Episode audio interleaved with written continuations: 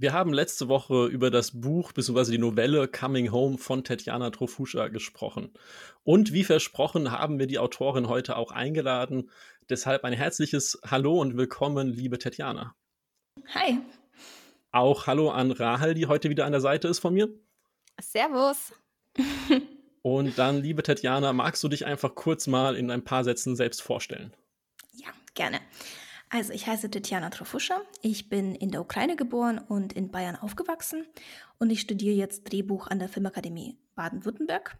Das heißt, ich bin angehende Drehbuchautorin, aber ich schreibe auch unglaublich gerne Prosa. Das heißt, ich will irgendwann mal vom Schreiben leben und zwar als Schriftstellerin und Drehbuchautorin. Und äh, wenn man mich so fragt, was für eine Eigenschaft ich mich beschreiben würde, ist Sturheit. Also ich bin wirklich unglaublich stur.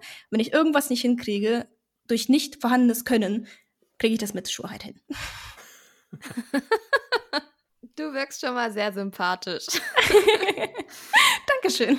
Was ich äh, total beeindruckend finde, ist, ähm, dass du so offen deinen Wunsch kommunizierst, ähm, davon leben zu wollen. Das finde ich nämlich echt cool. Ähm, ich persönlich neige immer dazu, äh, ja, und wenn es geht und oh, ich hoffe, aber ich glaube, das braucht man, diesen Biss und diesen Willen. Deswegen ähm, danke für dein Vorbild. ja, es war tatsächlich nicht immer so. Also ich musste mich da auch irgendwann mal dazu bewegen, das wirklich mal auszusprechen und vor Leuten halt zu sagen. Also ich habe das auch schon sehr lange Zeit versucht zu verheimlichen. Okay, cool. Also kann ich mich auch noch in die Richtung entwickeln. Bestimmt. Du ähm, schreibst ja, du bist Autorin. Jetzt würde mich einfach mal interessieren, seit wann tust du das? Also seit wann schreibst du und gab es da irgendeinen auslösenden Moment dafür? Mhm. Ähm, ich schreibe seit, ich glaube, ich war so acht oder neun. Seit ungefähr zu dem Zeitpunkt habe ich angefangen zu schreiben und es gab tatsächlich ein auslösendes Ereignis, ein ganz bestimmtes sogar. Und zwar, ich habe eine Trilogie gelesen über einen Knirpsen namens Nimmerklug. Nimmerklug. Ähm, das ist ein sowjetisches Kinderbuch. Und zwar Fantasy und Science Fiction, geschrieben von Nikolai Nossow. Und es hat mich unglaublich begeistert. Es war unter anderem zum Beispiel es ist in den 60ern irgendwie erschienen und da war ja halt so die Mondlandung, was auch immer, die Rede. Und natürlich flog auch der Knirps halt zum Mond. Und ich wollte unbedingt irgendwas in diese Richtung erfinden. Es hat mich so begeistert. Und diese Knirpse muss man sich so vorstellen, das sind so winzige Wesen, die sind halt höchstens so groß wie halt so eine Einlegegurke. Also wirklich winzig. Ähm, und da habe ich halt so eine Geschichte geschrieben. Es war so ein irgendwas zwischen Inspiration und Fanfiction. Es ging um Knirpse, die einen Krieg gegen eine Ameisenkolonie angezettelt haben. genau, und das war eigentlich so meine erste Geschichte, die ich geschrieben habe, aber auch tatsächlich meine einzige Fanfiction. Ich habe danach nie wieder irgendwas in die Art geschrieben. Hast du das Buch dann damals schon auf Deutsch gelesen oder war das noch tatsächlich sogar in der Ukraine? Nee, das war schon in Deutschland, aber ich habe es auf Russisch gelesen. Jetzt gibt es ja so ein bisschen fast schon ein Klischee, dass Autoren und Autorinnen die in einem Genre schreiben, meist auch dasselbe lesen. Jetzt hast du ja schon gesagt, dass du dann damals mit Science Fiction Fantasy ein bisschen eingestiegen bist. Welche Genren, Genres würdest du denn sagen, dass du schreibst bzw. auch liest? Also schreiben ganz klar bevorzuge ich Science Fiction und da vor allem die Dystopie. Ich habe jetzt äh, dieses Jahr bzw. letztes Jahr halt einen Fantasy-Roman geschrieben. Das ist so was total Neues für mich. Aber lesen tue ich tatsächlich total querbeet. Also ich lese echt alles nur Liebesromane, da, da bin ich nicht so der große Fan davon. aber sonst kann man echt, na, Horror vielleicht, Horror auch noch nicht. Das habe ich, da, aber habe noch nicht ausprobiert. Vielleicht gefällt es mir. Aber sonst lese ich echt alles.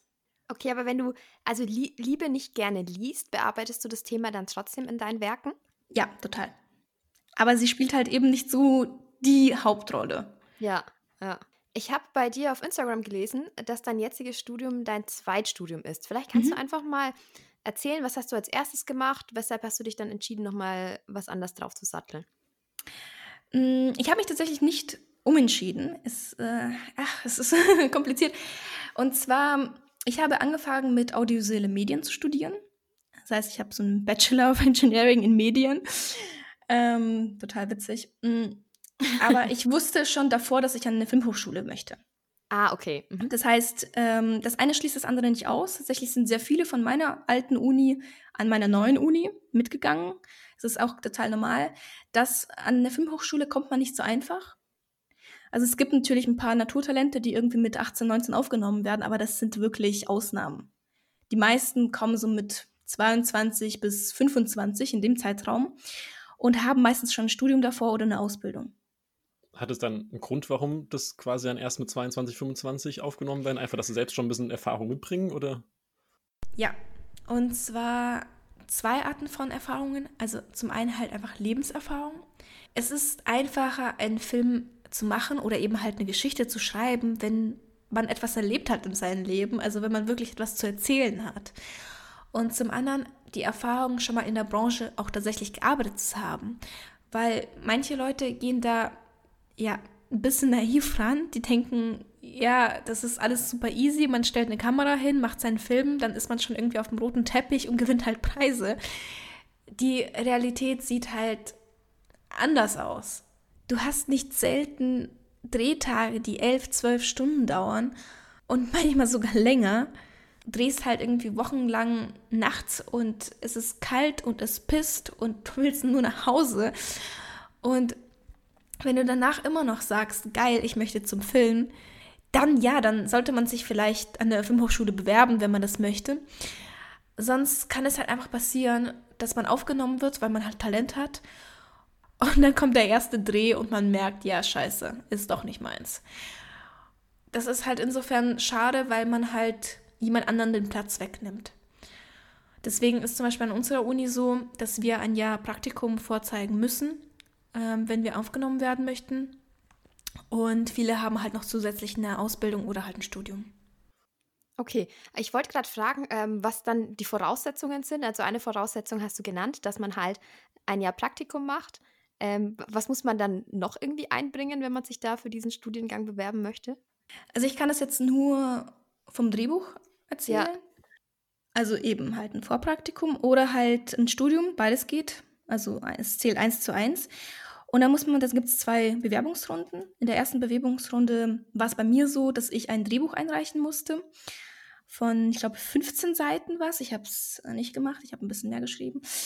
Ähm, und dann halt ein Motivationsschreiben, so ganz klassisch. Und dann bewirbt man sich damit und kommt in die Vorauswahl, eventuell. Also es sind in die Vorauswahl, glaube ich, zwölf Leute oder so reingekommen und sechs wurden genommen. Und in der Vorauswahl hast du halt 72 Stunden Zeit, um ein Exposé für einen Spielfilm zu schreiben. Plus eine Kurzgeschichte und ähm, ein paar Seiten Drehbuch. Wahnsinn. Herzlichen Glückwunsch. Du bist einer der Auserwählten. das ist äh, definitiv eine große Hürde, würde ich mal behaupten. Es ist tatsächlich eine Hürde, ja. Aber sie gibt es auch zu bewältigen, was ja äh, bei dir definitiv das lebende Beispiel beweist. Jetzt haben wir ganz viel schon über Film gesprochen. Gibt es denn schon einen Film, an dem du mitgewirkt hast? Also es gibt auf jeden Fall einen Dokumentarfilm, äh, nennt sich Sommerkrieg, an dem ich als Autorin mitgearbeitet habe und mit dem Regisseur Moritz Schulz, mit dem ich auch äh, den nächsten Dokumentarfilm plane. Und es gibt jetzt dieses Jahr wurde ein Kurzfilm verfilmt, das ich geschrieben habe, äh, Die Unschuld des Todes. Ähm, genau, das wären jetzt so die beiden Sachen, wo ich sage, die könnte man sich angucken. Ja, Dokumentarfilm, interessant, ist ja eher so ein Thema, wo als Otto Normalverbraucher vielleicht nicht so viel darüber irgendwie vielleicht nachdenkt oder das auf dem Schirm hat. Ähm, was fasziniert dich denn so sehr an dem Dokumentarfilm? Mm, ich glaube, die, die Realität tatsächlich, also dieses, was man halt nicht erfinden kann. Also ich bin zum Beispiel ein sehr großer Recherche-Fan. Ich recherchiere unglaublich gerne. Und das hat, das ist so ähnlich. Also ich konnte zum Beispiel vom letzten Sommerkrieg sehr, sehr viel für mich mitnehmen fürs Schreiben tatsächlich. Ähm, ganz kurz vielleicht, äh, worum es ging. Es ging halt um zwei Kinder, die in ein paramilitärisches Lager in der Ukraine gehen. Und da waren wir halt drei Wochen lang mit rechtslastigen Menschen unterwegs, würde ich jetzt mal so ähm, ja, sagen. Ähm, und das ist halt einfach sehr spannend. Du lernst diese Menschen kennen und du hast dann immer ein ganz bestimmtes Bild im Augen, so jetzt Hackenkreuze und was auch immer. Und dann lernst du sie besser kennen und es bringt einen sehr, sehr viel. Auch für Schreiben oder auch fürs Leben selbst. Und ich finde, man kommt mit Dokumentarfilm in Welten rein, in die man davor ja einfach nie hineinblicken konnte. Interessant, dass du jetzt das Stichwort Realismus hast fallen lassen, ähm, weil deine Lieblingsgenres, äh, hatten wir ja vorhin gehört, sind ja so ein bisschen Fantasy und Science Fiction mhm. auch. Und da habe ich gerade jetzt echt aufgehorcht, weil das ja vielleicht erst einmal widersprüchlich klingt. Ist es für dich ein Widerspruch? Nee, überhaupt nicht tatsächlich. Also ich finde, ah, ich, ich finde es immer ganz schlimm, wenn Leute dann sagen, ja, ich schreibe Science Fiction oder ich schreibe Fantasy, das muss nicht real sein. Für mich ist das die mhm. Realität. Das ist eine überhöhte Form der Realität. Alles, was ich jemals erzählt habe in irgendwelchen Science-Fiction- oder Fantasy-Geschichten, war das, was mich in dieser Welt aufregt und dass ich einfach auf eine andere Art und Weise erzähle, um halt den Spiegel den Menschen vorzuhalten und nicht zu sagen, hey, guck mal, äh, da ist Menschenhandel und da haben wir irgendwie, keine Ahnung, 20 Frauen in einem Laster und das ist schlecht, sondern dann sind es halt Außerirdische, die irgendwie versklavt werden. Und damit kann man halt einfach viel mehr spielen, ohne dass man den Leuten halt, ja, in Anführungszeichen auf den Sack geht mit der Realität. Ja, danke. Vielen, Dank, dass du das mal ausgesprochen hast, weil viele ja eben ähm, äh, solchen Autoren und Autorinnen ähm, Eskapismus vorwerfen, Realitätsflucht und so weiter. Aber ich sehe das genauso wie du. Natürlich kann man in Fantasy und Science Fiction die Realität aufarbeiten, aber halt auf einer mhm. anderen Schiene. Ja ich glaube, das ist auch eine super Beschreibung zu dem Thema, wo wir nachher dann noch kommen, zu der Novelle Coming mhm. Home, weil das ja eigentlich auch ein Paradebeispiel genau für dieses Thema ist. Mhm. Aber abgesehen davon, das alles, was wir gerade besprochen haben, findet man ja teilweise auch bei dir auf Instagram. Du bist da sehr, sehr viel am Teilen, am Erzählen, am Erklären, auch rund um Tipps ähm, mhm. zum Schreiben, aber auch Einblick in deine Filmprojekte oder auch die Übertragung, was du eben ja auch schon erwähnt hast. Was bringt dir das Filmdrehen oder also nicht das Selbstdrehen, aber das Buch, äh, Drehbuchschreiben für dein Schreiben, für die Prosa, für die äh, Romane? Mhm. Und wer selbst auf Instagram ist und selbst einen Kanal betreibt, weiß, dass das unheimlich viel Arbeit ist. ja. Was motiviert dich denn dazu, das alles so schön zu präsentieren und auch wirklich so schön aufzuarbeiten, dass man es wirklich gut, wie ich finde, versteht und nachvollziehen kann? Ähm, also ich muss gestehen, es war gar nicht meine Absicht tatsächlich. Ich habe mit Instagram angefangen, weil ich mir dachte, so ja, komm, ich habe jetzt eine Novelle veröffentlicht, ich mache ein bisschen Werbung dafür. So, so keine Ahnung, alle zwei Wochen irgendwie poste ich mal was dazu. Ähm, und das hat mir dann angefangen, irgendwie so ein bisschen Spaß zu machen. Und ich habe dann irgendwie angefangen, äh, Connections zu bilden mit anderen Autorinnen und Autoren. Und habe dann schnell gemerkt, dass es mich total interessiert, auch mal irgendwie Leuten zu erzählen, was ich außerhalb dieser Novelle halt eben mache, weil einfach, ich meine, Schreiben ist einfach ein sehr einsames, eine sehr einsame Arbeit. Und man sitzt den ganzen Tag rum und wenn man nicht gerade seine Freunde oder seinen Freund halt den ganzen Tag lang nerven möchte, damit, dass man, weiß ich nicht, was geschafft hat, irgendwie eine Seite geschrieben oder einen Charakter entwickelt, ähm, dachte ich mir, wenn es die Leute interessiert, erzähle ich es denen und ähm, ja, es gibt Leute offenbar, die es interessiert. Und es macht halt einfach Spaß, das denen einfach zu erzählen. Und das andere, was ich dann gemerkt habe, dass, also man muss dazu sagen, das muss man über mich wissen, ich wollte nicht immer Schriftstellerin und Drehbuchautorin werden. Ich wollte als Kind Lehrerin werden. ah, okay. okay, das erklärt einiges. Ich wollte gerade sagen, das, das ähm, passt definitiv. Total. Also ich liebe es, Leuten zu erklären. Also ich habe zum Beispiel einen Nebenjob äh, lange Zeit gemacht, wo ich Kindern Film beigebracht habe. Und das macht mir einfach unglaublich viel Spaß. Und ich könnte mir auch sehr gut vorstellen, in der Zukunft irgendwann mal Schreiben zu dozieren. Und mhm. irgendwie dann dachte ich mir, ich mache mal einfach mal ein paar Schreibtipps und guck mal, ob es ankommt. Und äh, ja, es gibt Leute, die das interessiert und deswegen, es macht mir Spaß, deswegen erzähle ich drüber. Das finde ich aber schön, weil du ja eingangs auch erzählt hast, dass du stur bist. Und dementsprechend bitte mach das weiter, weil ich kann es, wie gesagt, nur noch mal betonen, ähm, die Tipps sind wirklich sehr hilfreich, sind sehr, sehr schön ausgearbeitet. Und ich glaube, das wäre definitiv ein Gewinn. Dankeschön. Tatjana, du bist ja ein sehr kreativer Mensch. Eckt das in deinem Freundeskreis manchmal an? Ähm, Nee, ich glaube nicht tatsächlich. Aber es liegt, glaube ich, auch daran, dass ich einen sehr kreativen Freundeskreis habe. Also alle meine Freunde haben, schreiben entweder selber Bücher oder Drehbücher oder sind beim Film oder waren beim Film. Das heißt, sie kennen das, sie wissen, wie das halt läuft und dass man halt irgendwie, keine Ahnung, Schreibblockaden hat oder halt was auch immer. Das heißt, diese Themen werden halt bei uns permanent besprochen. Und deswegen eckt das, glaube ich, gar nicht an. Darf ich auch deine Freundin sein? Sehr gerne. Weltenwandler-Podcast, der Vermittler von Freundschaften, würde ich mal behaupten. Hast du denn, Tatjana, als Autorin sowohl für das ähm, Medium des Films, also das Drehbuch, oder auch für die ähm, Bücher, die du schreibst, ein Ziel oder etwas, was du dir wünschst, was du mit deinen Geschichten erreichen möchtest? Ich glaube, das ist so eine zweigeteilte Frage, oder? Also ich glaube, das eine ist, was will ich als Autorin selbst erreichen, also karrieremäßig, und das andere, was möchte ich bei Menschen bewirken. Ähm, also ich habe ja schon gesagt, ich möchte ja vom Schreiben leben. Das heißt, ich möchte in der Film- und Buchbranche arbeiten gleichzeitig. Beim, bei der Filmbranche möchte ich bei Serien arbeiten, also Serien entwickeln. Also zuerst im Writers Room, dann später halt ein Writers Room leiten und dann auch als Showrunnerin arbeiten. Also das heißt, eine Serie leiten, sie produzieren und alle kreativen Entscheidungen wirklich zu treffen, also das letzte Wort zu haben. Und ähm, gleichzeitig eben die Buchbranche. Da möchte ich halt weiterhin Romane schreiben. Also ich, ich liebe halt einfach Prosa schreiben und ich könnte es mir halt einfach nicht vorstellen, irgendwie nur Drehbücher in mein Leben zu schreiben oder andersrum, keine Drehbücher und nur Prosa. Ginge für mich gar nicht. Genau, das ist so das Ziel, was ich als Autorin karrieremäßig halt möchte. Und ähm, dann gibt es eben so diese emotionale Ebene. Und auf der emotionalen Ebene wie ich schon eingangs gesagt habe, ich möchte halt so ein bisschen den Spiegel vorhalten der Gesellschaft und die Leser halt zum Nachdenken bringen. Das ist mir extremst wichtig. Also alle meine Geschichten haben etwas ähm, oder kommen überhaupt daher, dass ich sage, irgendwas stimmt in unserer Welt nicht. Und in unserer Welt stimmen so viele Sachen nicht. Also die ist manchmal richtig scheiße. Und äh, das will ich halt thematisieren. Ich möchte zeigen, hey Leute, guckt euch mal das an. Das ist Kacke, was da passiert. Lasst uns doch das ändern. Und dann wird es vielleicht eine bessere Welt.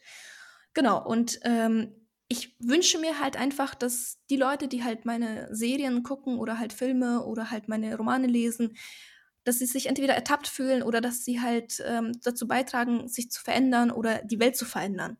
Und vielleicht, selbst wenn es am Ende irgendwie nur 100 Leute sind, ist es, glaube ich, ein Gewinn. Wenn es nur 100 Leute sind, hast du schon mehr geschafft als die meisten anderen. Ja, definitiv, das stimmt. okay, sagen wir fünf Leute, selbst wenn es fünf Leute sind. ja, to tolle Ziele, ähm, hast du wirklich sehr schön beschrieben. Ähm, wir haben jetzt ja dich kennengelernt mhm. und wir wollen jetzt über das Schreiben als nächstes ähm, reden, wobei das ja auch zusammenhängt. Und zwar was mich interessieren würde, ist, du bist ja ein extrem ähm, kreativer Mensch, haben wir schon gehört. Du willst auch mit deiner Kreativität langfristig ähm, oder jetzt schon Geld verdienen, langfristig davon leben. Wie inspirierst du dich dann davon? Also ich habe jetzt von dem, was du gesagt hast, einen Punkt ähm, rausfiltern können, nämlich eine Inspiration ist, Missstände aufzudecken, also Missstände erst einmal auf dieser Welt zu identifizieren und die dann zu thematisieren. Ähm, deswegen würde ich es mal sagen oder würde vermuten, dass das eine große Inspirationsquelle ist. Was inspiriert dich noch?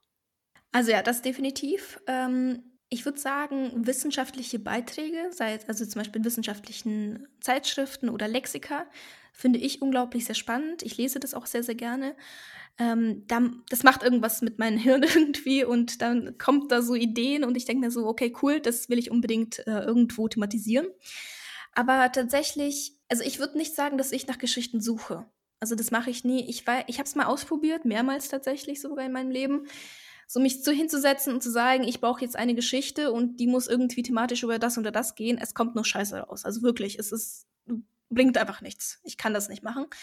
Ähm, ich muss es einfach drauf ankommen lassen.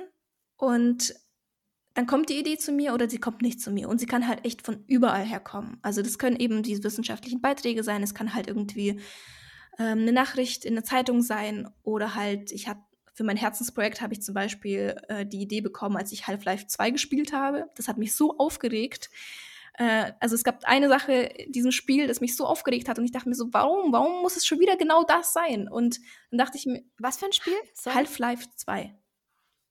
Ist das ein Computerspiel? Ja. Ah, okay, sorry, ich kenne mich nicht so aus. Macht nichts. Okay. Mhm. Ähm, genau, da gab es etwas, was mich mega aufgeregt hat. Und dann dachte ich, es war irgendwie, also es ist tatsächlich beim Herzensprojekt entstand innerhalb von einer halben Stunde, so weil der grobe Plot. Normalerweise dauert es bei mir viel, viel, viel länger, weil es mich so richtig aufgeregt hat. Das heißt, wenn eine Idee kommt, dann kommt sie von irgendwoher. Ich suche aber nicht nach ihr. Magst du kurz, ohne dich aufzuregen, sagen, welch, welches Thema das war? nee, das kann ich nicht sagen, sonst wird es Spoiler. Also dann würde okay, ich halt wirklich okay. krass das ganze Projekt spoilern. Das ist jetzt der ultimative Teaser, dass jetzt alle Half-Life 2 spielen müssen. ja. So, jetzt hast du die Idee und dann geht es ja im Schreibprozess weiter. Mhm. Deshalb, was für mich als Lektor auch immer eine super interessante Frage ist, gerade wenn es an die Betreuung von Autoren, Autorinnen mhm. geht, plottest du denn? Ja. ich bin eine absolute Plotterin. War das schon immer so oder ist das entstanden? Mm, also es war schon immer so, dass ich sehr gerne geplottet habe, aber ich glaube, durch Studium ist es extremst geworden. Also ich kann jetzt zum Beispiel als Vergleich machen. Ähm, die Novelle, die ihr besprochen habt, letzte Woche, Coming Home, habe ich im Unterricht geplottet. Also ich saß in der Vorlesung und habe so einen äh, Notizzettel halt gehabt und habe den Dozenten zugehört und mir gleichzeitig aufgeschrieben, welche Szenen nach welche halt kommen. Ähm, und gleichzeitig im Unterricht halt mitgemacht. Heute mache ich das ganz, ganz anders. Ähm, da setze ich mich dann wirklich hin und plotte es halt von vorne nach hinten und äh, schaue es mir dramaturgisch äh, total ganz genau an, welche Szene hat welchen Grund da zu sein, kann ich es einkürzen und wie. Ähm, genau, das heißt, ich bin eine absolute Plotterin. Es geht sogar so weit, dass ich eigentlich alles weiß, was in dem Buch vorkommt, bevor ich das letzte, das erste Wort geschrieben habe. Also jetzt bei äh, dem Roman, den ich, an dem ich jetzt noch arbeite, noch ein bisschen, Die Unschuld des Todes. Da wusste ich zum Beispiel den letzten Satz, bevor ich den ersten geschrieben habe. Aber heißt das quasi, dass du durch das Studium, weil du dich mit der Materie viel, viel stärker befasst, dann auch bei dem ganzen Plan oder auch dann wahrscheinlich beim Schreiben auch viel, viel pingeliger geworden bist? Definitiv, definitiv. Kleine Anekdote am Rande. Ich habe heute auf Instagram in der Story von der Tetjana so eine riesen Tafel gesehen, ähm, wo sie oh, dann ja. auch halt irgendwas, also irgendwas geplottet hat. Und dann habe ich halt gleich geantwortet und auf die Story reagiert und gefragt, ob sie jetzt zu Hause eine Tafel hat. und du meintest, dass du halt so eine Wandfarbe, oder äh, was ist es nochmal genau? Es ist Tafelfarbe. Also, Tafelfarbe. Genau, ja. Tafelkreide. Normalerweise ist es für Kinder gedacht, damit sie mit Kreide auf der Wand malen können. Aber ich habe das halt für mich entdeckt zum Plotten. Ich habe einfach meine beiden Wände in meinem Zimmer einfach schwarz mit dieser Farbe angemalt. Und ähm, da stehen halt einfach die ganzen Geschichten halt, die ich halt schreibe. Ja, voll cool. Also super Idee. hab leider keinen Platz, hab keine freie Wand mehr, aber prinzipiell nehme ich die Idee mal mit. ähm, kannst du uns mal am Beispiel von Coming Home erzählen oder auch skizzieren, wie so ein Buch bei dir entsteht? Wir haben schon gehört, du hast es während des Unterrichts gemacht. nee, du hast das Gelernte gleich angewandt, also super. Ähm, nee, das war noch, das war noch ähm, nee, nicht so ganz. Ah, okay. Es war ein anderer Unterricht. Ah, okay, das Thema vertiefen wir nicht. Nee. Aber erzähl uns einfach mal ein Beispiel von der Novelle eben, ähm, wie, wie das entstanden ist mhm. und welche Schritte du da so durchlaufen bist. Ja, ich glaube tatsächlich, ich würde es ungern an der Novelle machen, einfach weil es eben schon ein bisschen länger her ist. Also ich habe es vor ein paar mhm. Jahren geschrieben und da ist die Herangehensweise einfach noch ganz, ganz anders bei mir gewesen. Ähm, ich habe das, sagen wir es in Anführungszeichen, nicht so ernst genommen, weil es für mich noch mehr Hobby war als Arbeit, würde ich jetzt mal so sagen, in Anführungszeichen. Ähm, heute ist es, also wenn ich jetzt heute ein ein Buch schreibe oder anfange, dann beginne ich eigentlich erstmal, ich habe einen ganz, ganz groben Plot, wo es ungefähr lang geht und ich beginne mit dem Bau der Welt. Also dadurch, dass es meistens eben Fantasy oder Science Fiction bei mir ist, ist meistens die Welt da. Aber selbst wenn ich einen realistischen Roman schreiben würde, müsste man ja trotzdem eine Art von Welt definieren.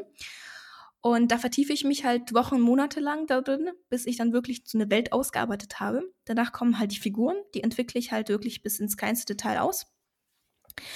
Und erst dann komme ich ans Plotten. Und zwar so richtig. Und das heißt für mich, ich schreibe ein Exposé, das lasse ich testlesen, schreibe eine neue Fassung, lasse es wieder testlesen. Das kann halt mehrere Durchgänge halt haben. Ähm, dann gehe ich ans Treatment. Mm, Treatment. Ans was? Ans Treatment. Mir fällt nie ein, wie es in der Buchbranche heißt. Es, es, hat auch es hat auch einen Namen. Also im Drehbuch heißt es Treatment. Das heißt, man schreibt wirklich jedes einzelne Szene genauestens auf, was in ihr passiert, wer sagt halt was und ich mache noch zusätzlich kurz aufschreiben, welchen dramaturgischen Grund diese Szene halt hat. Und das lasse ich dann wieder testlesen. Das kann auch noch mal mehrere äh, Runden gehen. Und erst dann setze ich mich ans Schreiben. Wie lange dauert denn das Ganze? Lang. also, also lang, äh, Monate oder Jahre? Nee, eher Monate. Und ähm, wenn ich da noch mal kurz ähm, einhaken darf, also wenn es bei dir so krass alles strukturiert ist und mhm. geplottet mhm. ist, würdest du ähm, ja trotzdem sagen, dass, dass es immer noch ein kreativer Prozess ist? Du meinst jetzt beim Schreiben vermutlich. Ja, genau. Ähm, ja und nein.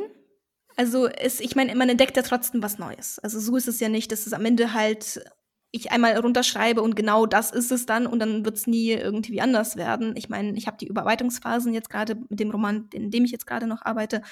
Und da hat sich noch schon sehr viel verändert, obwohl ich extrem so geplottet habe. Das heißt, es ist auf jeden Fall sehr kreativ, aber ja, ich lasse mich nicht so wirklich viel überraschen, aber es gibt immer wieder Momente, die ja aus den Figuren herauskommen und die plötzlich da sind und ich mir denke, oh, krass, habe ich nie gesehen. Danke, dass du es mir gezeigt hast in dieser Geschichte. Und das sind halt schon sehr schöne Momente. Aber ja, ich es ist nicht so krass kreativ, das Schreiben selbst, das stimmt. Aber das würde ich gerne noch mal kurz hervorheben, was du gerade gesagt hast, weil ich glaube, das ist auch ein großer Irrtum, wenn man drüber spricht, was es heißt zu plotten. Also, du hast es eben ja gesagt, aber ich würde es aber noch mal quasi bestätigt haben, wenn ich es richtig verstanden, dass ich es richtig verstanden habe. Aber auch wenn du alles komplett so strukturiert plottest, wie du es gerade beschrieben hast, mhm. heißt es nicht, dass es tatsächlich am Ende eins zu eins so auf dem Papier ja. sein wird. Ja, das wird es nicht. Genau, das, das ist sehr, sehr wichtig, wie ich finde, weil viele denken dann, wenn sie im Plot dann auf einmal, also wenn sie einen Plot vorher ausgearbeitet haben und sind dann an der Stelle und kommen nicht weiter, weil sie halt eigentlich was anderes schreiben wollen, als was sie vorher gemacht haben, dann sollen sie das schreiben auf jeden mhm, Fall, weil die Geschichte Fall. entwickelt sich, auch wenn es vorher festgeschrieben war, Anführungszeichen. Ja, total. Das finde ich super spannend. Und ich muss auch zugeben, ich habe das früher also lange vor, vor 10, 10, 15 Jahren, als ich mich mit dem langsam angefangen habe, mit, mit dem Lesen und Schreiben anzufangen, auch nicht geglaubt, bis es mir selbst passiert ist. Mhm. War eine Figur, die eigentlich in eine Kantine gehen sollte, aber sie wollte da nicht rein, sie ist einfach umgedreht. Es ging nicht anders.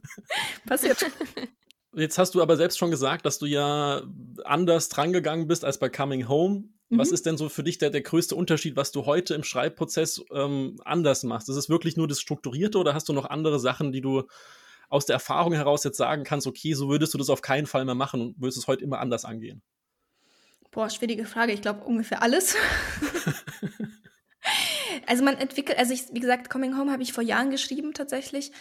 Ähm, das heißt, ich bin einfach ja Jahre weiter tatsächlich. Das heißt, dadurch alles, was ich gelernt habe im Studium, ich habe halt ähm, also mein Herzensprojekt zum Beispiel habe ich äh, während des Studiums geschrieben und äh, in dem Studium halt verstanden, dass einfach falsch ist, was ich da mache, einfach Kacke ist durch das Studium und habe das Ganze verworfen und es wird erst in wenigen Monaten werde ich erst wieder damit beginnen mit diesem Projekt.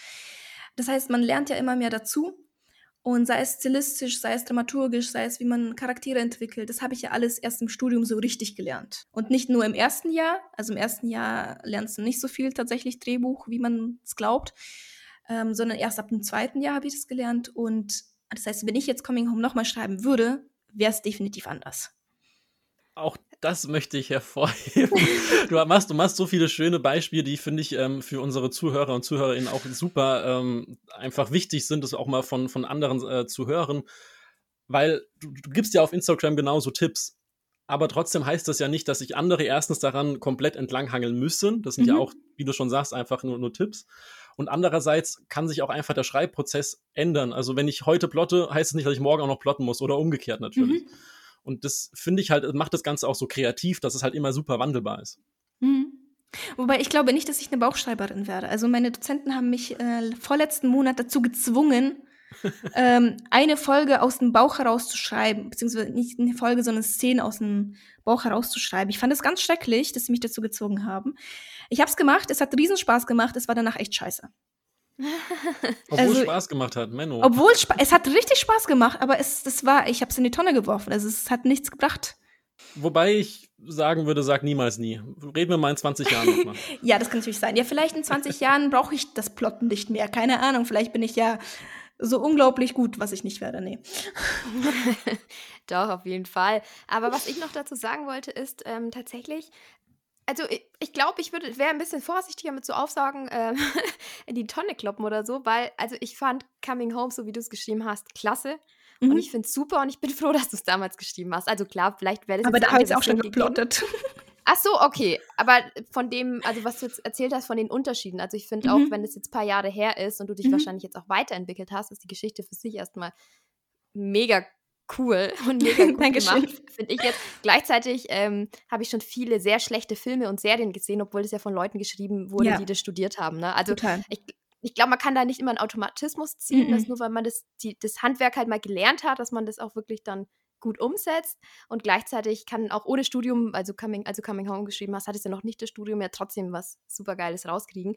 Aber wie du sagst, also man entwickelt sich halt einfach weiter und ähm, es ist halt ja alles auch irgendwie so ein Momentprozess, was man da geschafft hat. Total. Was seine Berechtigung hat, ja.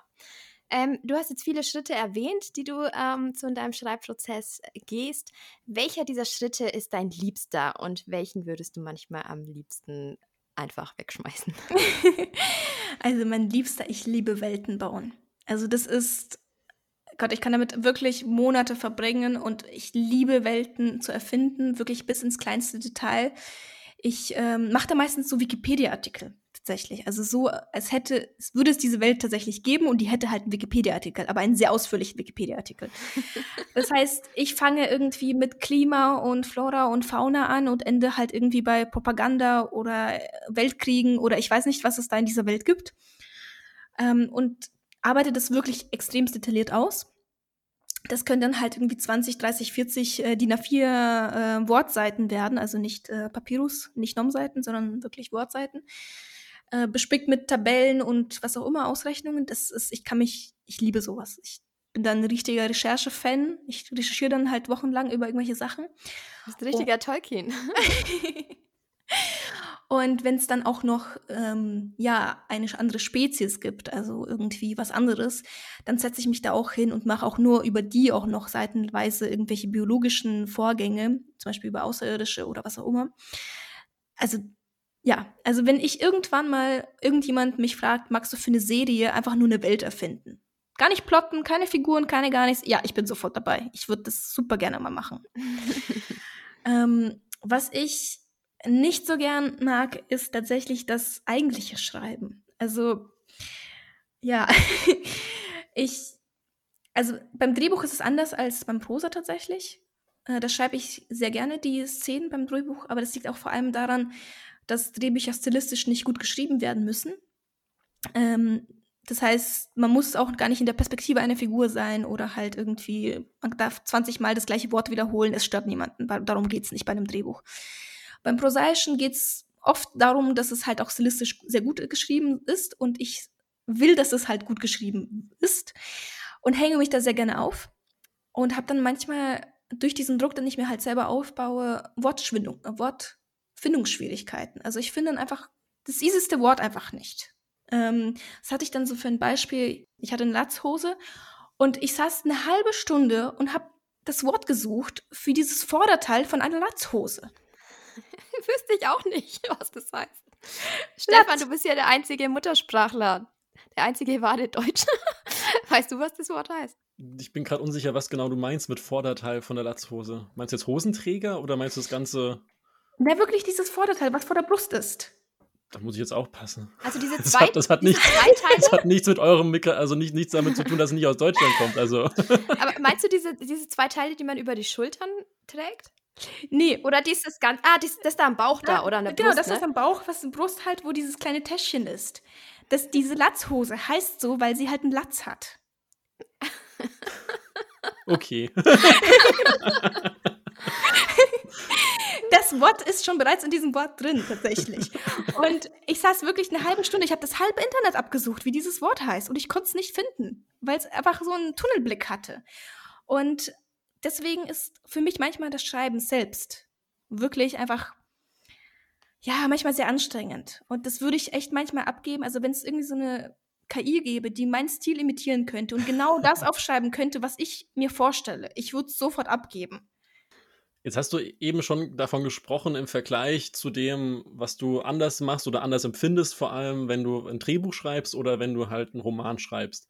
Mhm. Ist das jetzt für dich auch der größte Unterschied, dieser Stil? Also, dass du es mhm. quasi beim Roman ja doch stilistisch sehr viel besser ausarbeitest als jetzt bei einem Drehbuch? Oder was ist für dich so der, der größte Unterschied, was es für dich ausmacht?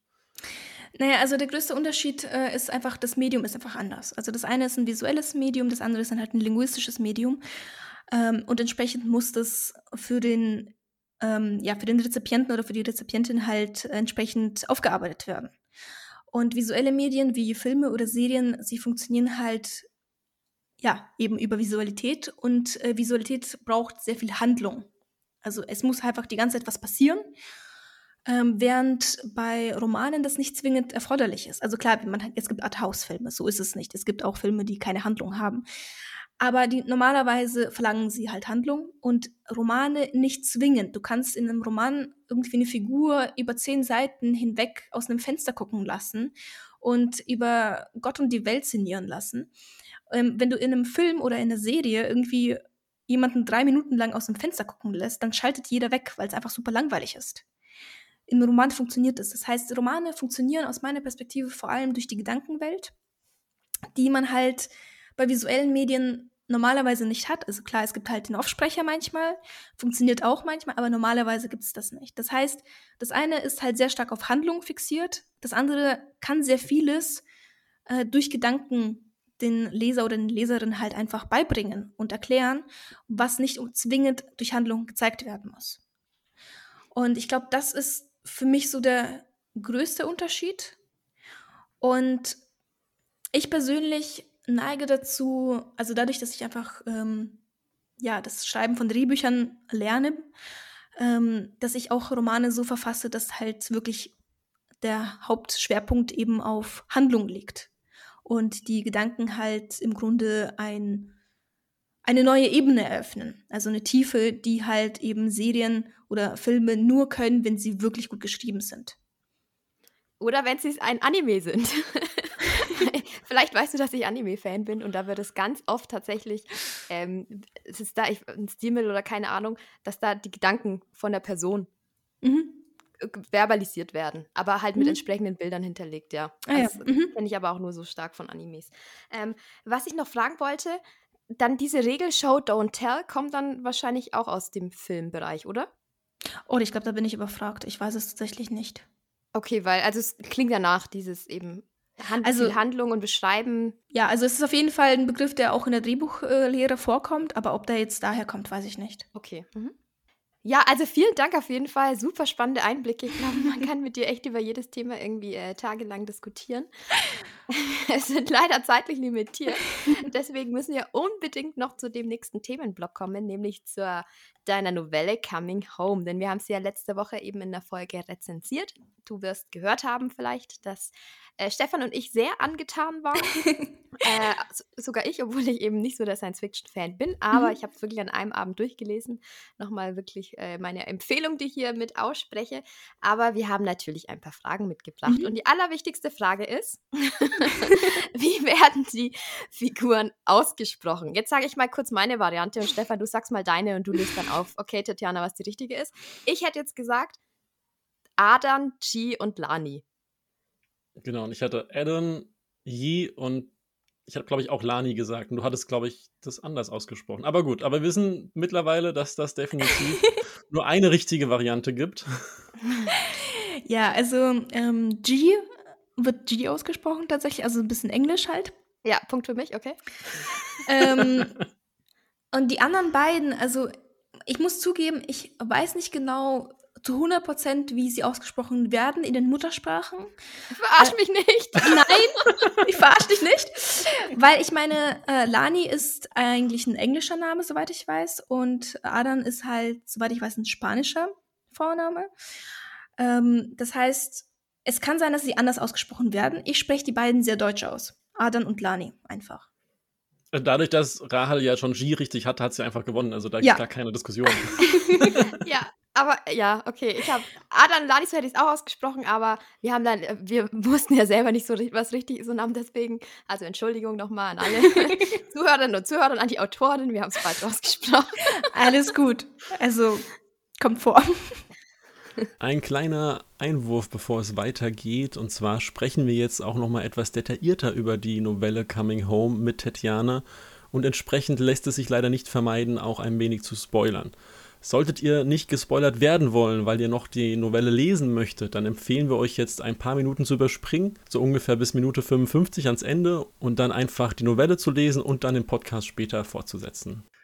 Jetzt hat Rahel ja schon erwähnt, dass sie die Geschichte ziemlich gut fand, obwohl es ja Science Fiction ist. Und wir mhm. haben uns schon öfter in einem Podcast hier unterhalten, dass ich ja ein großer Science Fiction und Fantasy Fan bin und Rahel ja gerade die Science Fiction eher nicht so mag. Jetzt haben wir aber auch in dem Zuge in dem Buch, also bei der Novelle ähm, Coming Home festgestellt, dass das ja auch ein, das keine klassische Science-Fiction-Geschichte jetzt mit Raumschiffen, Aliens, Außerirdischen und so weiter ist, sondern dass es sich tatsächlich sehr gut eignet, um einfach auch LeserInnen zu gewinnen, die wenig Berührungspunkte bisher mit der Science-Fiction hatten. Mhm. Hat es einen Hintergedanken, dass du das genau so konstruiert hast? Oder, also beziehungsweise, man hätte das ja auch wahrscheinlich ohne den ähm, Science Fiction, ohne das, ohne das Science Fiction-Element ja auch nochmal thematisieren können. Mm, ähm, ja, ist gute Frage. Also, es war, auf, also ich fange mal, glaube ich, vorne an. Also Science Fiction und die Vorurteile gegenüber Science Fiction. Also es ist wirklich etwas, ja, da blutet mir wirklich so ein bisschen das Herz. Ich, das tut mir echt weh. Entschuldigung. Wenn Leute sagen, Science Fiction ist ja nur irgendwelche Raumschlachten. Ich finde das immer so schlimm. Ich, nicht, dass ich Raumschlachten nicht liebe. Ich finde ich meine, als Science Fiction Fan liebst du sowas einfach. Oder solltest du. Aber es ist einfach nicht nur Science Fiction. Also es gibt so viel Science Fiction Geschichten, die von Leuten gelesen werden, die behaupten, nie mehr Science Fiction zu lesen. Und das finde ich immer super lustig und irgendwo auch traurig, weil es mir echt wehtut. Äh, zum Beispiel so etwas wie Dystopien. Dystopien sind, gehören halt zu Science Fiction dazu. Und viele Leute akzeptieren das halt gar nicht, weil sie sagen, ja, da ist doch gar keine Technik oder was auch immer, aber also zum Beispiel Tribute von Panem ist ein klassisches Beispiel dafür, dass es die halbe Welt gelesen hat, aber nur die wenigsten irgendwie es als Science Fiction einordnen. Ähm, und deswegen, ich finde es immer, ja, ich, es tut mir echt ein bisschen weh, wenn halt über die Science Fiction dann geredet wird. Ach, sind irgendwelche Nerds, die das nur angucken. Und ähm, ja, ich bin unter anderem ein Nerd, aber ähm, was zumindest das angeht. Aber es ist halt nicht nur das. Es sind nicht nur Raumschlachten. Und als ich die geschrieben habe, als ich die Geschichte geschrieben habe, hatte ich tatsächlich diesen Hintergedanken gehabt, dass ich sage, ich schreibe eine Science Fiction, die jetzt eben nicht irgendwie im Klappentext einen anschreit, hallo, ich bin Science Fiction und es geht um Raumschlachten. Ich, das war schon Absicht, aber es war jetzt nicht als Absicht gedacht, dass das eine Einstiegslektüre wird. Wurde es aber tatsächlich. Also ich habe ähm, habe dann, eine, als es rauskam, habe ich eine Lovely Books Runde, ähm, Leserunde halt gemacht und es haben sich ein paar beworben, die haben gesagt, ja, ich lese eigentlich gar kein Science Fiction. Und ich weiß nicht, ob ich das halt überhaupt, ähm, ja, ob es mir gefallen wird. Und dann habe ich gesagt, ja, okay, lass doch mal trotzdem ausprobieren. Wenn du halt das dich interessiert, lass es mal ausprobieren. Und die haben mir danach gesagt, so voll cool. Ich wusste nicht, dass Science Fiction auch das ist. Und ich habe irgendwie jetzt voll Bock auf andere Science Fiction Geschichten. Und in diesem Moment, also das war für mich, es war echt so ein Oh mein Gott Moment. Ich war so, cool, ich habe Leute für Science Fiction begeistern können. Und seitdem sage ich auch immer wieder, es eignet sich sehr gut als Erstlingsweg. Dass man also Erstlings-Einstiegshilfe sozusagen, die Science Fiction, weil es nicht hauptsächlich darum geht. Genau, vor allem würde ich einfach mal behaupten, auch, dass es zeigt, wie vielfältig Science Fiction halt sein kann.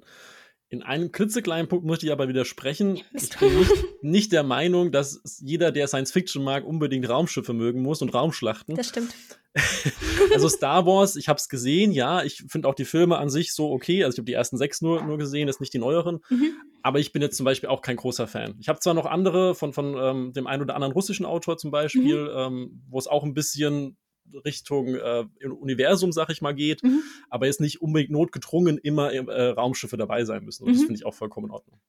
Und du nennst dich Science-Fiction-Lektor.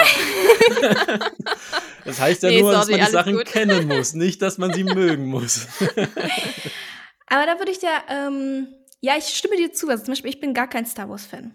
Wirklich gar nicht. Äh, ich bin zum Beispiel ein riesengroßer Fan von Stargate.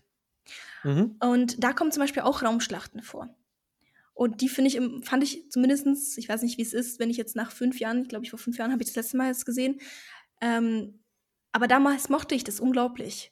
Und auch jetzt, wenn ich jetzt neuere Sachen angucke und Raumschlachten vorkommen, abgesehen davon, dass ich jedes Mal mir denke, äh, kein Ton im All, ähm, ist, denke ich mir eigentlich, boah, geil. Also, es, ich mag ich tatsächlich. Okay. okay. Ja, nee, passt. Ja, jeder darf mögen, was er will. nee, also mich hast du ja auch ge gecatcht mit deiner Story und ich hätte es jetzt auch nicht als Science Fiction eingeordnet. Und schau, habt, ihr habt beide einen Beitrag zur Verbreitung der Science Fiction geleistet, indem ihr mich ja Yay. überzeugt hat, dass es da auch coole Sachen gibt. Ähm, Tatjana, die Frage ist vielleicht ein bisschen nervig, weil sie vielleicht oft gestellt wird. Mhm. Nichtsdestotrotz finde ich sie immer wieder spannend.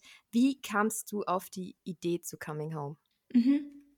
Ähm, also ich hatte mal irgendwann so eine Idee, das war wirklich so ein, so ein Fragment halt von einer Frau, die irgendwie in Gefangenschaft lebt, total abhängig von ihrem Mann, Freund, ähm, Entführer, was auch immer. Da war es noch nicht definiert. Ähm, und der mit ihr ein Psychospiel spielt. Also immer und immer wieder. Und äh, das kommt jedes Mal dann irgendwie raus und er schafft es irgendwie, sie davon zu überzeugen, dass das nicht stimmt und dann fängt es von vorne an. Also das war irgendwie so die Idee, die ich dann halt so mal hatte, aber ich konnte damit irgendwie nichts anfangen.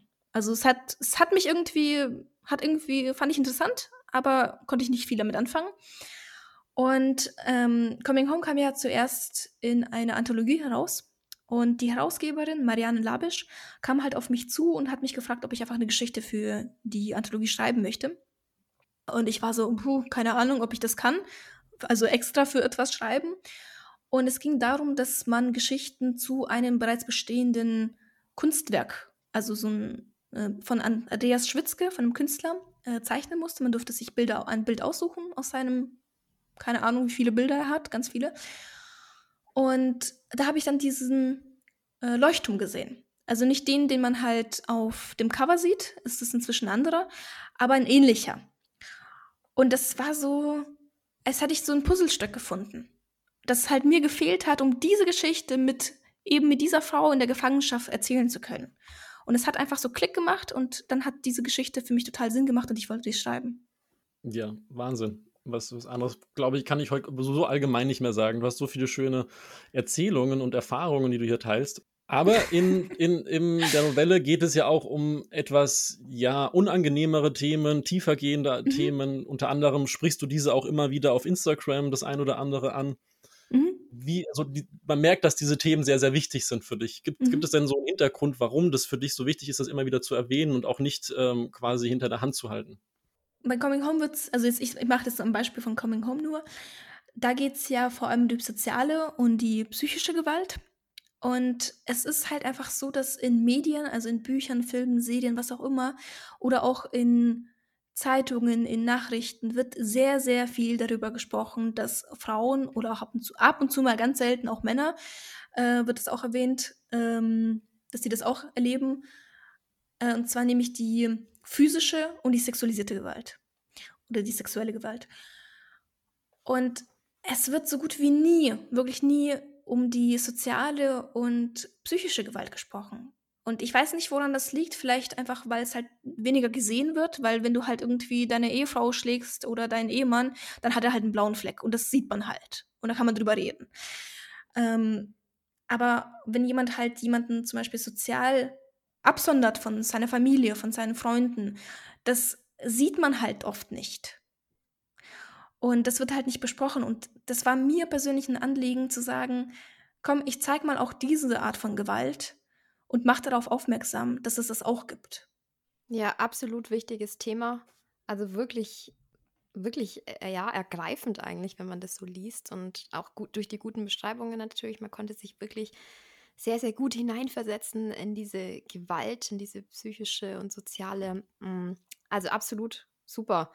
Ähm, ein weiterer Aspekt, der diese ja sehr tiefergehende Geschichte, ähm, die eben auch unangenehme Themen anspricht, ähm, abdeckt, ist das Thema KI. Wir bewegen mhm. uns ja in der Science Fiction. Ähm, dich fasziniert das Thema, würde ich mal so sagen, oder? Ähm, ja, eigentlich, ja, ja, würde ich mal ja sagen. okay. Sagen wir so, ich bin nicht der allergrößte Fan von KIs, aber ja, so, ich mag's. Okay. Okay. Aber, aber jetzt nur Fan im Sinne von, dass du nicht unterstützt, dass es KIs gibt oder geben wird, wie auch immer, oder trotzdem findest du das Gedankenspiel oder die KI an sich trotzdem faszinierend, dieses Thema an sich überhaupt? Ähm, also ich muss zum Beispiel nicht jeden zweiten Film über KIs sehen. Also über Außerirdische würde ich schon gerne sehen, über KIs muss nicht sein. Okay, das ist ein Statement. Kannst du dich denn an deine ersten Berührungspunkte zu diesem Thema erinnern? Also ich glaube, ich kann mich an das prägendste Ereignis sozusagen erinnern. Und zwar eine Serie, die ich unglaublich mag und die, glaube ich, irgendwie gefühlt nur Nerds kennen. Das ist äh, Battlestar Galactica. Ja. ja, da meldet, sich, da meldet sich der Nerd. ich, und zwar die neue Version, also das Remake. Finde ich persönlich super spannend. Ganz kurz erklärt, es ist so ähnlich wie bei Star Wars. Es ist vor langer, langer, langer Zeit passiert und die Menschen haben noch auf anderen Planeten gelebt und haben halt eben künstliche Intelligenzen erschaffen. Und die haben sich halt eben entwickelt und wurden zur Gefahr für die Menschen, haben einen Krieg angefangen. Und diese künstlichen Intelligenzen haben aber auch Intelligenzen erfunden, die genauso wie Menschen aussehen. Und die teilweise nicht wissen, dass sie Menschen sind. Äh, KIs. Und darum geht es. Also man folgt unter anderem diesen acht KIs, die teilweise nicht wissen, dass sie KIs sind. Und das fand ich unglaublich faszinierend. Und ich bin mir ziemlich sicher, dass mein Unterbewusstsein, als ich diese Geschichte Coming Home geschrieben habe, da auf jeden Fall danach gegriffen hat. Das kann, kann ich gut nachvollziehen, auf jeden Fall. Ich finde das Thema KI an sich aber trotzdem sehr, sehr, sehr spannend. Einfach, ich weiß auch, dass ich ein, zwei Bücher drüber gelesen habe. Ich muss jetzt mhm. allerdings passen, was, was die, die Story oder auch die ähm, Buchtitel angeht. Aber im Prinzip geht es ja meist auch darum, dass die KI ja im Regelfall dazu programmiert wird, die Menschen zu schützen und dann am Ende es doch irgendwie mhm. das Gegenteil macht. Hin und wieder. Ähm, aber finde ich auch immer wieder sehr, sehr spannend. Mhm. Aber kommen wir mal zurück zu Coming Home, beziehungsweise ja, das Thema KI kommt natürlich auch mit Coming Home äh, vor. Aber wir haben ja auch in unserer Rezension unter anderem über ähm, Adern, mhm. nicht Adam, Adern gesprochen. die wir, also die Figur Adern, die wir jetzt nicht unbedingt als super sympathisch empfunden haben, wenn nicht sogar eigentlich mhm. wirklich als sehr, sehr unsympathisch.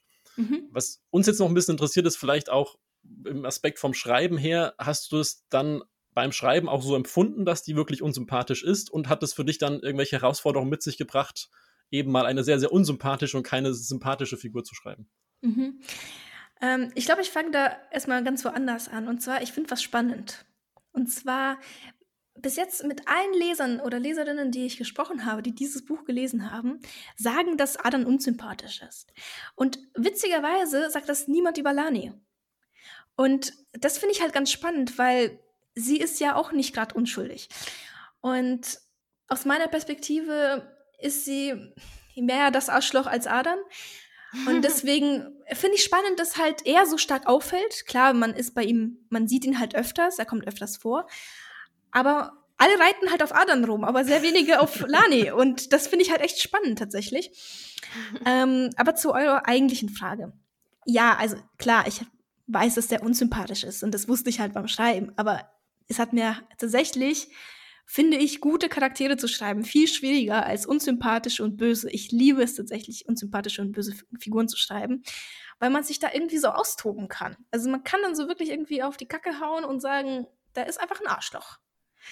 Ähm, was ich auf jeden Fall, glaube ich, aber in zukünftigen Projekten machen werde, beziehungsweise ich glaube nicht, ich weiß es sogar sehr sicher, dass ich versuchen werde, diese unsympathischen Figuren ähm, trotzdem so empathisch zu machen, dass die Leserinnen und Leser trotzdem mit ihnen mitgehen und sogar ihnen folgen. Also zum Beispiel, ich habe ja schon erwähnt, das Herzensprojekt von mir.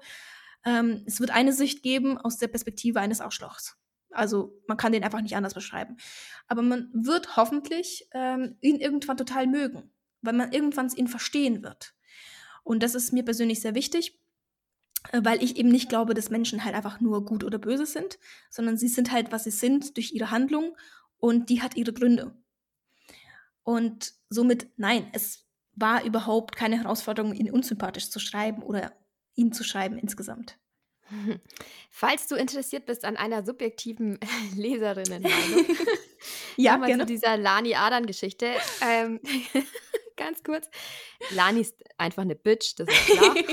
Und ein bisschen kann ich sie nachvollziehen, weil wenn mein Mann mich verlassen würde wegen einer ja, ich, wegen einer anderen Frau, dann wäre ich halt auch eine Bitch. und er halt, also weil er ist derjenige, der quasi diese, und das merkst du ja ab, ab Seite 2, glaube ich schon, der, er bewirkt diese, äh, diese Gewalt einfach. Ja. Und das finde ich so schlimm, weil man sich eben so gut identifizieren kann mit G, mhm. ähm, dass das halt irgendwie äh, das viel, viel schlimmer wahrgenommen wird, was, was er macht, obwohl du absolut recht hast und Lania halt eigentlich wirklich mies ist, aber ich kann das jetzt nicht wegen Spoilern erläutern, aber ja. Aber wo wir gerade beim Thema Subjektivität sind, äh, ich hatte ja auch in der Rezension noch erwähnt, ähm, dass der Schreibstil mir so ein bisschen aufgefallen ist, mhm. dass er doch teilweise abgehackt oder halt sehr kurze Sätze hat, teilweise die Verben und Subjektive dann weggelassen werden und an Aneinanderreihungen im Prinzip sind. Ähm, ist das Absicht von dir gewesen? Mm, also ja und nein. Ich mache das natürlich bewusst, aber das hat den Hintergrund, dass ich mit der russischen Sprache aufgewachsen bin und die macht das halt sehr gerne. Ein einfaches Beispiel, ja dumme heißt wört wörtlich übersetzt ich zu Hause. Also das Wort bin fehlt da einfach, wird aber nicht verwendet, so wie alle anderen Konjunktionen des Verbs seins. Und das gab es mal in der russischen Sprache, aber ist irgendwie verschwunden. Und das machen sie aber auch gerne mit anderen Verben oder auch Pronomen, Subjekten, lassen sie einfach weg. Und deswegen fühlen sich für mich manche Sätze im Deutschen ja falsch an, wenn da in Anführungszeichen zu viele Subjekte oder Pronomen oder Verben vorhanden sind. Und ich lasse sie dann manchmal weg und es fühlt sich dann für mich einfach flüssiger und schöner an. Und genau, so hat das einfach meinen Stil beeinflusst. Total spannend, was Sprache oder ja, wo, man auch herkommt, einfach auch vom Kulturellen, wo ja Sprache auch dazugehört, für einen Einfluss hat auch auf das Schreiben. Und das macht es, denke ich, einfach nochmal viel besonderer und, und ja, dein Stil halt. Und das ist super. Also unbedingt weiter so beibehalten. Tatjana, magst du uns einen Ausblick jetzt zu guter Letzt nochmal geben, was uns in naher Zukunft aus deiner Feder erwarten könnte? Du hast ja schon ab und an von deinem mhm. Herzensprojekt mhm. geredet. Ähm, was möchtest du uns da noch zum Schluss mitgeben? Gute Frage. Also ich schreibe auf jeden Fall ähm, gerade noch, oder das heißt, ich schreibe nicht mehr, aber ich bin jetzt so in den letzten Takten äh, des Romans Die Unschuld des Todes. Das ist zum ersten Mal was Fantasy-mäßiges und zwar ein Buch für junge Menschen ab zwölf Jahren. Es geht um, das Thema ist halt eben Tod, wie auch schon der Titel mh, hm, es glauben lässt. Es geht um zwei Kinder, die sind 13 Jahre alt und sie leben in einer Welt, in der das Leben und den Tod wirklich in menschlicher Gestalt unter den Menschen leben und auch ihre eigenen Bedürfnisse haben, ihre Wünsche, ihre Ängste. Und diese beiden Kinder kommen damit halt in Kontakt mit diesen beiden und erleben bestimmte Dinge. Also das Mädchen, äh, die weibliche Hauptfigur, ist todkrank. Das heißt, es sehr viel hängt mit diesem Tod von ihr zusammen. Und äh, die beiden Kinder lernen halt den Tod zu verstehen, unter anderem eben durch die beiden Figuren Leben und Tod. Hier sind wir auch schon am Ende angelangt, beinahe. Und wir haben jetzt uns eine Stunde über, unterhalten über dich als, als Mensch, als Autorin. Wir haben ein bisschen beleuchtet, was dein Schreibprozess war. Wir haben uns sehr ausführlich über die Novelle Coming Home ähm, ausgetauscht. Sehr spannend alles. Also wirklich, diese Stunde ist wie im Flug gerade vergangen, für mich zumindest. Ich glaube, Rahel kann das bestätigen. Yes. Sehr schön. An der Stelle ist immer noch ein bisschen Platz für dich, Tatjana, dass du ein bisschen Eigenwerbung machen darfst. Denn ich denke, der ein oder andere Zuhörer, die ein oder andere Zuhörerin hat jetzt bestimmt Neugierde bekommen, möchte dich mal ein bisschen stalken, ein bisschen gucken, was du denn da alles für Tipps gibst. Und vielleicht auch ähm, up to date sein, natürlich, wann dann die Unschuld des Todes ähm, veröffentlicht wird. Mhm. Dementsprechend, wo kann man dich denn überall finden und wie ist man immer up to date? Also im Moment ausschließlich über Instagram. Aber es wird auf jeden Fall irgendwann eine Webseite kommen. Aber über Instagram findet man mich unter meinem Vornamen und den ersten drei Buchstaben meines Nachnamens, also tetiana.tro. Und die Webseite kommt irgendwann in ein paar Monaten. Vielen herzlichen Dank, äh, Tetjana. Ich, ja, werde vielleicht den Preis für den Schleimer des Jahres bekommen. Aber ich bin auch jetzt nach diesem Interview ein noch viel größerer Fan von dir geworden. Vielen herzlichen Danke. Dank für all die Einblicke in deine Person, in dein Schreiben, in Coming Home. Ganz, ganz, ganz herzlichen Dank. Ich möchte mich auch bedanken beim Stefan. Danke, dass du mit dabei warst und ähm, ja, das Interview natürlich auch durch deine Fragen und Anmerkungen bereichert hast. Und vielen herzlichen Dank an alle Zuhörerinnen und Zuhörer da draußen. Wie gesagt, wenn ihr Tatjana erreichen wollt, dann sucht sie über Instagram. Dort findet ihr auch Stefan und mich. Ähm, aber wir haben jetzt genug Werbung mal gemacht. Ähm, Im Fokus soll ja natürlich Tatjana stehen. Also vielen Dank nochmal. Ich danke, total. Hat mich sehr gefreut. Ja, klar. Danke, dass du da warst. danke also auch an die Zuhörerinnen und Zuhörer. Nächste Woche findet ihr natürlich wieder in all den äh, Portalen die aktuelle Podcast-Folge. Da wird es nämlich gehen um eine Serie. Also wir haben ja heute auch eben über Serien gesprochen, nämlich über Ragnarök äh, Staffel 2, hm. was momentan auf Netflix läuft. Darauf könnt ihr euch schon mal freuen. Bis dahin, euch eine wunderschöne Woche, egal was ihr macht. Und wir hören uns. Ciao. Tschüss. Ciao.